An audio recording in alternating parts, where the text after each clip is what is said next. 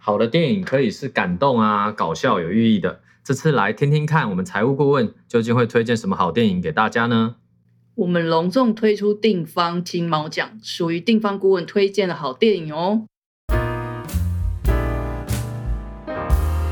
大家好，我是查尔斯，欢迎来到金钱餐酒馆，让我们用一杯酒的时间陪你聊聊理财的大小事。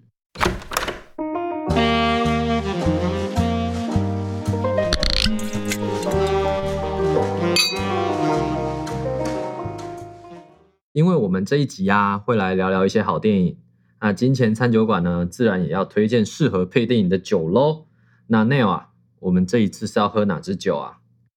我们这一次要来喝 Brown Brothers Sienna 的红葡萄酒，这一支产地呢是澳洲，那它叫澳洲布朗兄弟维田红葡萄酒，所以它很适合我们现在在烤肉啊，或是边看电影边吃晚餐的时候，或是你在吃零食都非常适合，尤其是那个香甜的气泡感。因为像我本人是少女，所以我喜欢有一点甜甜的酒，那搭配芭辣或者是樱桃、葡萄的酸甜，会让很很怕酒感太重的朋友也可以好好的享受这支红酒。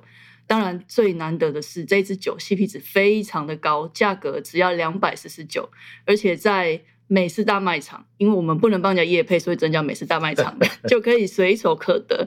那 CP 值而且很高哦，而且这个应该全年也有。哇，我听起来在讲 Brown Brothers Sienna 的时候，我就觉得好像蛮有格调的。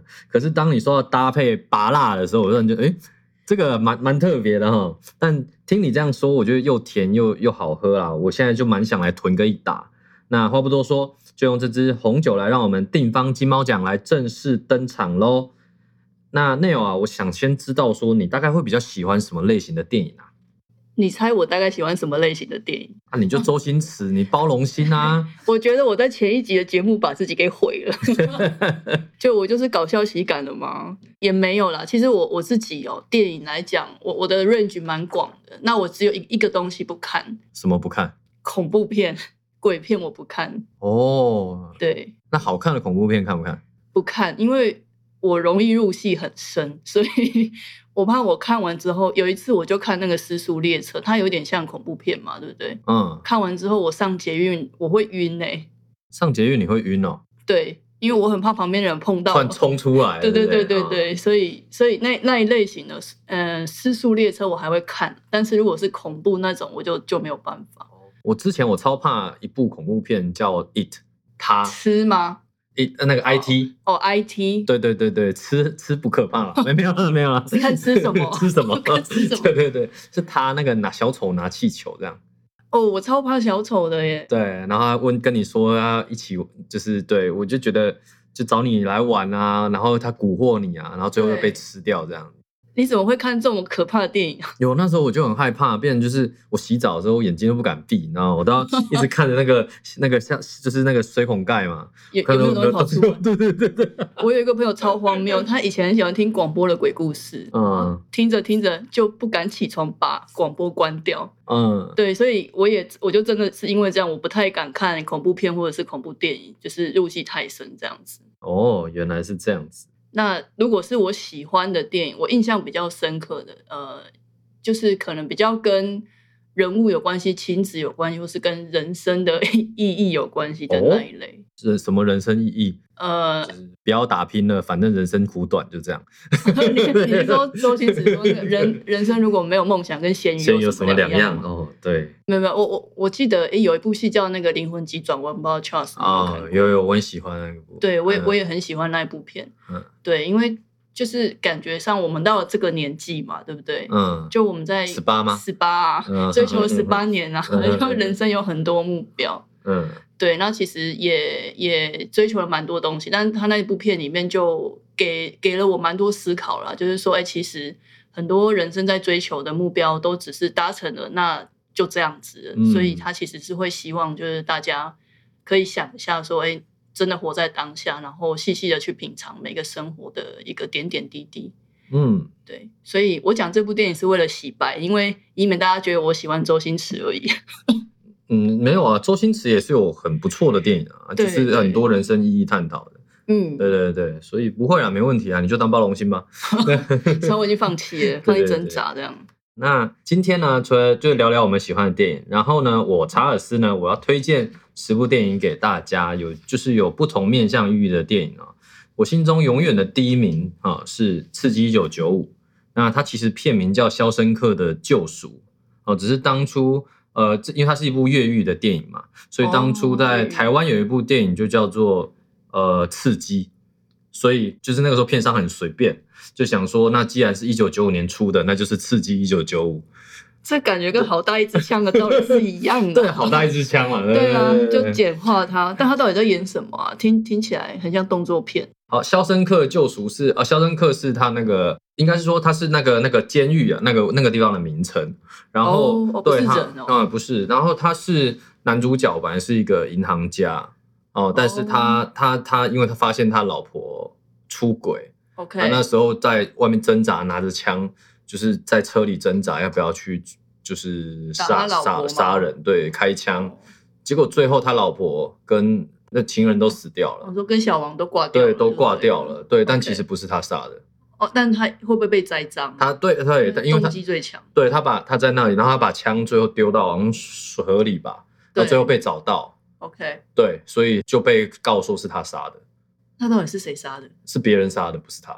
所以有小四出现，然后杀了小三。就有人好像是要抢劫还是什么吧，哦对哦对对，哦哦所以他最后变是这样子。但是他在进入监狱的时候，他就会遇到蛮多的事情嘛。那甚至他也用他银行家的手段帮里面的人做了很多事，当白手套，哦哦，所以才在后来里面过得比较开心。但是他发现他不甘，一其实一直被利用啊。对对对啊，，对啊，对啊，就是监狱监狱长都会说迟早会让你那个，但是有点想、哦他不肯放他出来。就被画大饼，然后对就对结果是假的，这样，对对对所以他他就越狱了。对，它里面有很多的细节去营造这一段。 OK，对尤其是我我自己很喜欢一段是他在办公室，典狱长的办公室里面，对他放那个莫扎特，给放广播给全监狱的人听，所有人都傻眼，因为他不能这样做。他为什么要这样做？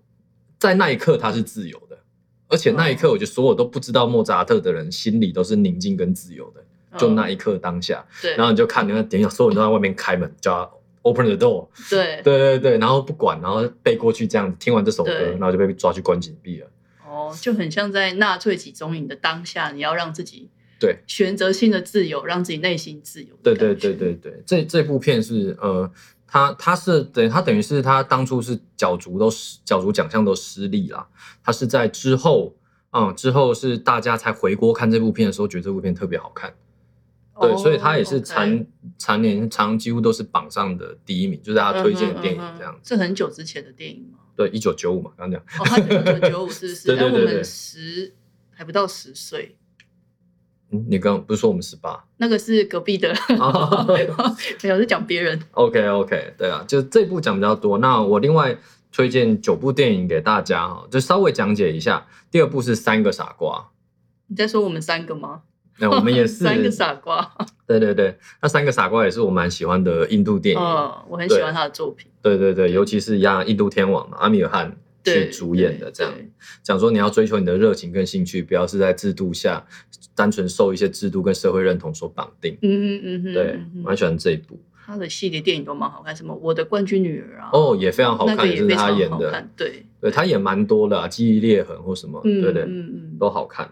好，第三部是《血钻石》，《嗯，血钻石》有看过吗？有，他是有一个很有名的人演的，那个人叫里奥纳多·皮卡丘， 皮卡丘演的， 对我，我后来因为我发现我的喜欢的电影当中有蛮多是里奥纳多演的，是哦，对还是因为他蛮会选片，他对那个电影的那个剧他自己也有自己的偏好，那刚好是你自己喜欢的，我觉得可能是因为通常有一些是真人真事改编，我喜欢真人真事改编的电影，嗯通常它很有张力嘛。嗯哼，然后另外就是它可能里面的它演绎出来的那一种铺陈跟剧情反转，我都特别喜欢，很有感，哦很有很有，OK 感，觉。对，像《血钻石》就是真人真事改，它是算是真事情改编啦，对，就是一颗特别不一样的粉红钻。嗯，但其实它背后代表的是很多很人多嗯的含义，对很多人的生命或什么，对这跟恐怖片是一样的道 理，因为通常恐怖片的那个剧情很可怕，但是它背后都有一个很、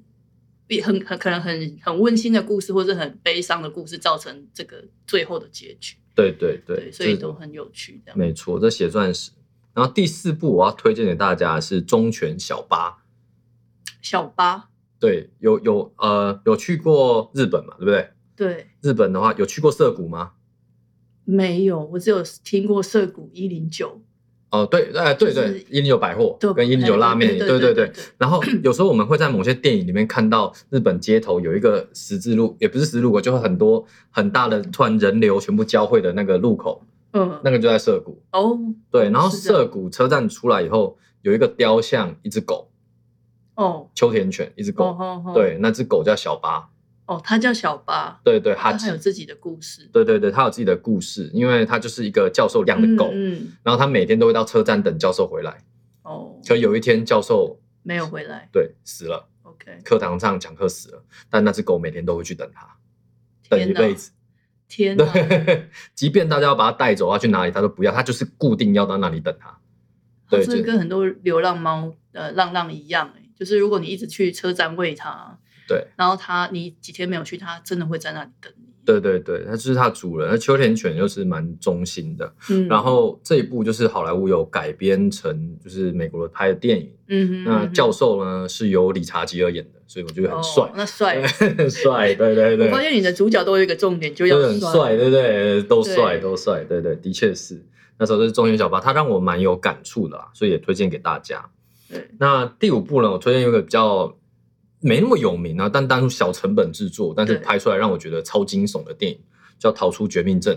这应该也是惊悚片之类的，就悬疑惊悚，对不对？对，悬疑惊悚，对，而且剧情完全出乎我的预料，嗯猜不到，猜不到杀手是谁。对，猜不到是什么样的状况。那这个我不破梗，但是嗯 OK 极度推荐看这一部电影。对对对。那第六第六部是《神鬼交锋》，嗯就那个什么《Catch Me If You Can 嗯嗯，对。啊啊，翻译的还挺好的。》对啊 Show，me if you can，不然你也可以直翻啊，来抓我啊，来如抓果我你啊可以。 对，我就说跟前面那个差很 多，哎，对对对。文。字是有它的魅力在的。那《神鬼交锋》是谁演的？有看过吗？我没有看过他一样是皮卡丘演的。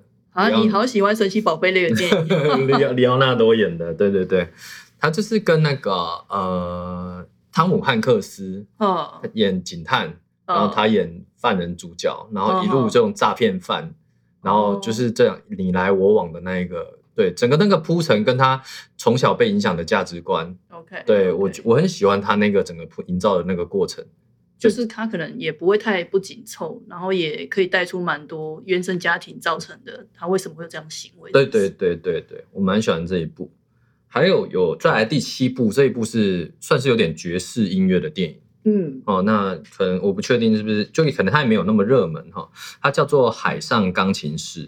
嗯对，《海上钢琴师》就是有一个，就是呃，有一艘游轮，大游轮嘛对，就是常常会大家会上去玩的那种游轮。对。然后有一个小孩在里面出生了，被一群工人捡到。 ，OK，对，然后捡到以后，他就是取名叫那 nineteen hundred，对，然后一九零零。哦对对对， OK，从此那就是他的名字。哦吼对，那因为那是那个年代啦。所以对哦就那个名字。然后他在从小一直待在船上，然后有点发现他自己有弹钢琴的天赋，哦哦哦，对。然后他这辈子从来没有下船，哦哦，因为他在船船上长大对。长大，然后他对下船有个恐惧， ，OK，甚至最后船要毁了，对他都在在船对，上，因为他这个这个，我觉得这是很多人在心里回应到身体最深处，你的你的精神寄托在哪里？嗯，对。然后他钢琴弹得非常厉害，其中里面的钢琴配乐都很好听，哦，OK，对，也推荐给他。斗琴那一段特别精彩，嗯哼嗯哼，对，这海上钢琴师。然后第八部呢，我推荐的是《千万别抬头。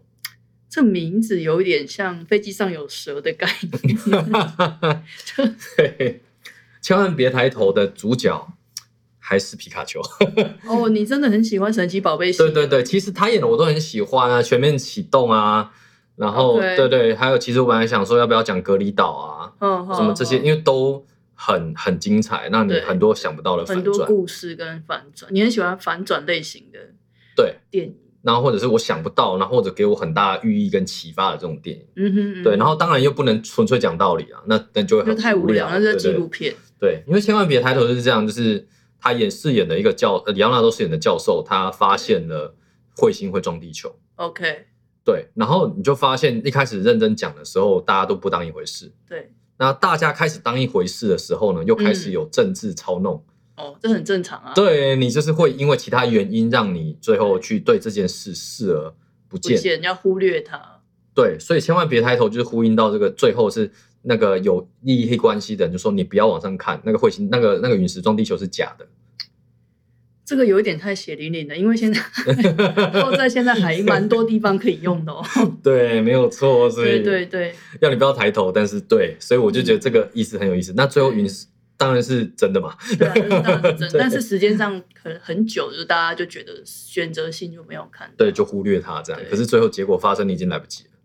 对，只没是关系，大家一起来不及。对。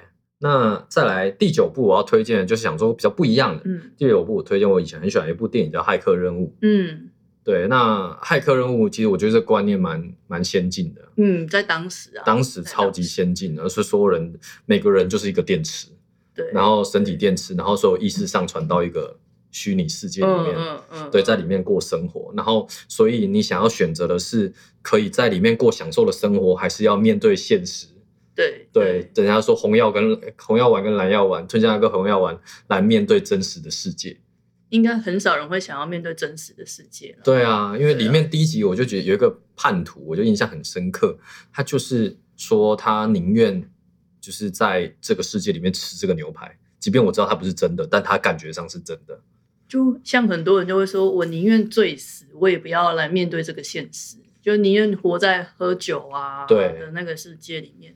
我之前也听说过类似啊，说女生说我宁愿在宝马里面哭，对啊我不要，也不要在摩托车里 面笑。对对对对对怎么对讲到三道猴子去了？ 对对对，就类似这样的概念。然后第十部推荐呢，是因为配合内容嘛，所以第哎，十怎么部这？样说？ 第十部我推荐周星驰的电影《大话西游》。对《大话西游》它不是一个纯粹的喜剧，嗯，它上下带给我蛮多的意意识跟冲击。尤其是大家可能听过那句话，就是我如果要什么，我要为你这份爱加上期限，我希望是一万啊年嘛。嗯，你听他第一次讲跟第二次讲这句话的时候，嗯那个心境转折会会让你感到很惆怅跟想哭。我这样听下来，我觉得你是一个蛮多愁善感的男子。我我是啊，我本来就是一个感性 人，只是不知道为什么在专业训练上都是走那种逻辑啊，嗯嗯，然后理嗯性啊，对，对把我的感性全部压在后面这样。先隔离起来。这这个可能理性上面在跟这个世界的接触会比较跟职业上面比较有相关啊了、对对对对，所以这个部分我再复述一遍这十部啦。如果大家想看的话，非常推荐大家。嗯第一部是《刺激一九九五》，第二部是《三个傻瓜》，第三部是《血钻石》，第四部是《忠犬小八》，第五部是《逃出绝命镇》，第六部是《神鬼交锋》，第七部是《海上钢琴师》，第八部是《千万别抬头》，第九部是《骇客任务》，第十部是《大话西游》。那额外的话呢，其实我很喜欢的，像是诺兰导演的电影嗯哦，像是《黑暗骑士》、那嗯《蝙蝠侠》三部曲，然后《全面启动》、《天能》哦，即便你都看不懂，但就是觉得好像很好看嗯很，酷，对，很 酷，很好酷啊看，对对对，《敦刻尔的特大行动》这样之类这些电影，哦然后再来就是周星驰的演出，因为周星驰的他的喜剧中是我觉得笑中带泪，有很多其他的意思，嗯嗯，对，那也很多经典金句可以让我们回想到自己的生活。那对啊里奥纳多的电影我也很推荐，因为其实就像我刚刚讲，有好多部里奥纳多的，嗯，嗯，其实它也有蛮多这样子的意思在，只是它搞笑成分在没有那么没有那么重一点。嗯嗯对对对。那既然我们是财务顾问嘛，那我也推荐一些相关的财务电影给大家。嗯哦，第一部是《大卖空对》，对，那《大卖空》那有看过吗？有看过啊，但就对就这样子，就这样，就是这样，人就是性就是人性啊，这个没有什么好那个，对，它里面虽然有一些专业的财务的专有名词，但是里面其实都有会适时的有人帮你做一点解释。嗯嗯，对对对，但的确，我觉得在人性在金融市场这里面展露无遗啊。嗯，对，嗯也推荐给大家。然后另外一部，如果再简单一点点的，我会推荐《金钱怪兽》。嗯对，它是乔治·克隆尼演的。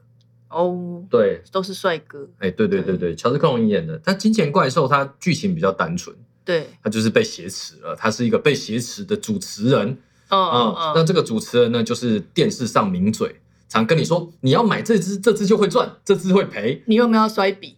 要摔笔 要的那摔一种笔。对，所以他也招人怨恨。哦哦，对，甚至他就说，就是他有上节目，他就被挟持说，嗯只要股市涨到多少，我就放你。他说好，请大家都买起来，那股市嗯就会涨上来嘛，那我就可以获救了。他就呼吁大家这样子做，嗯结果就跌了，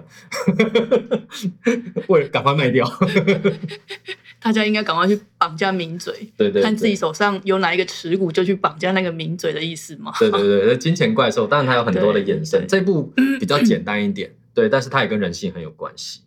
那在另外一部额外推荐的是《华尔街之狼》，嗯嗯对，那这一部是也是里奥纳多演的，嗯，那《华尔街之狼》就是里面有很多我觉得经典的台词，然后像是把这支笔卖给我。为什么要把这支笔卖给他？对，因为他在里面演的是一 个经理，那那有点像是那个 broker 哦，证券，嗯嗯对嗯对，嗯他是经纪商哈，但是他专门卖那种烂股票。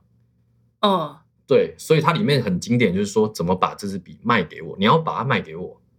你是说用期货或者是用其他的证券化的方式卖吗？呃还是，比较不是这样，他的方式是说你要创造人家的需求，哦 OK，烂东西都卖得掉。 OK OK OK，这个我们可能学不来啊，对对对对 这个我对们，学不来啊。 对对，但是他他我觉得这个观念蛮好的，就是你要去找出人家的需求，或者是发现问题点，那嗯哼解决人家的问题。当然他嗯哼不是，他重点是为了卖。对啊，它重点是为了卖。对对对然后说对很多很多光怪陆离的行为。 OK，那这一部内容我觉得非常的荒诞也真实之外，他连这一部的制作都很特别，因为怎么他说这一部的制作原本也是个骗局。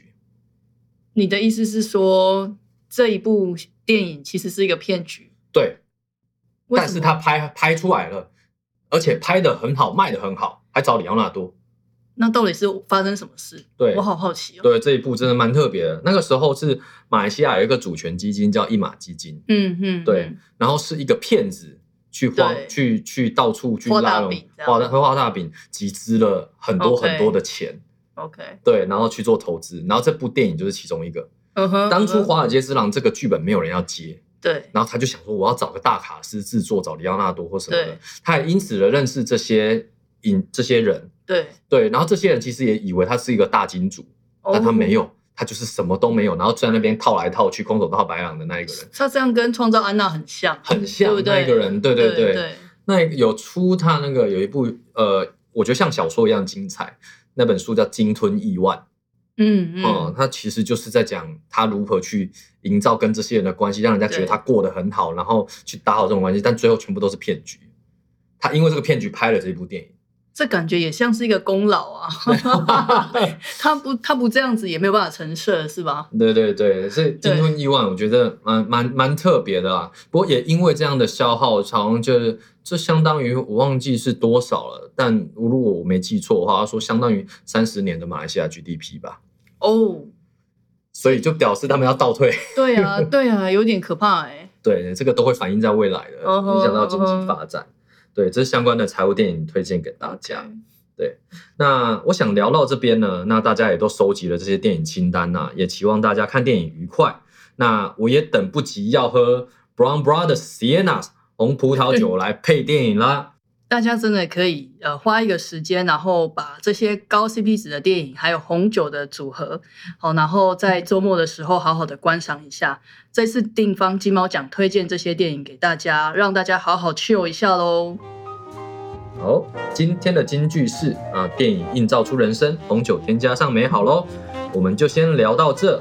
如果有其他关于财务规划的问题或电影的问题，当然也都 OK 哦，欢迎来寄信留言跟我们发问喽。大家拜拜。拜拜。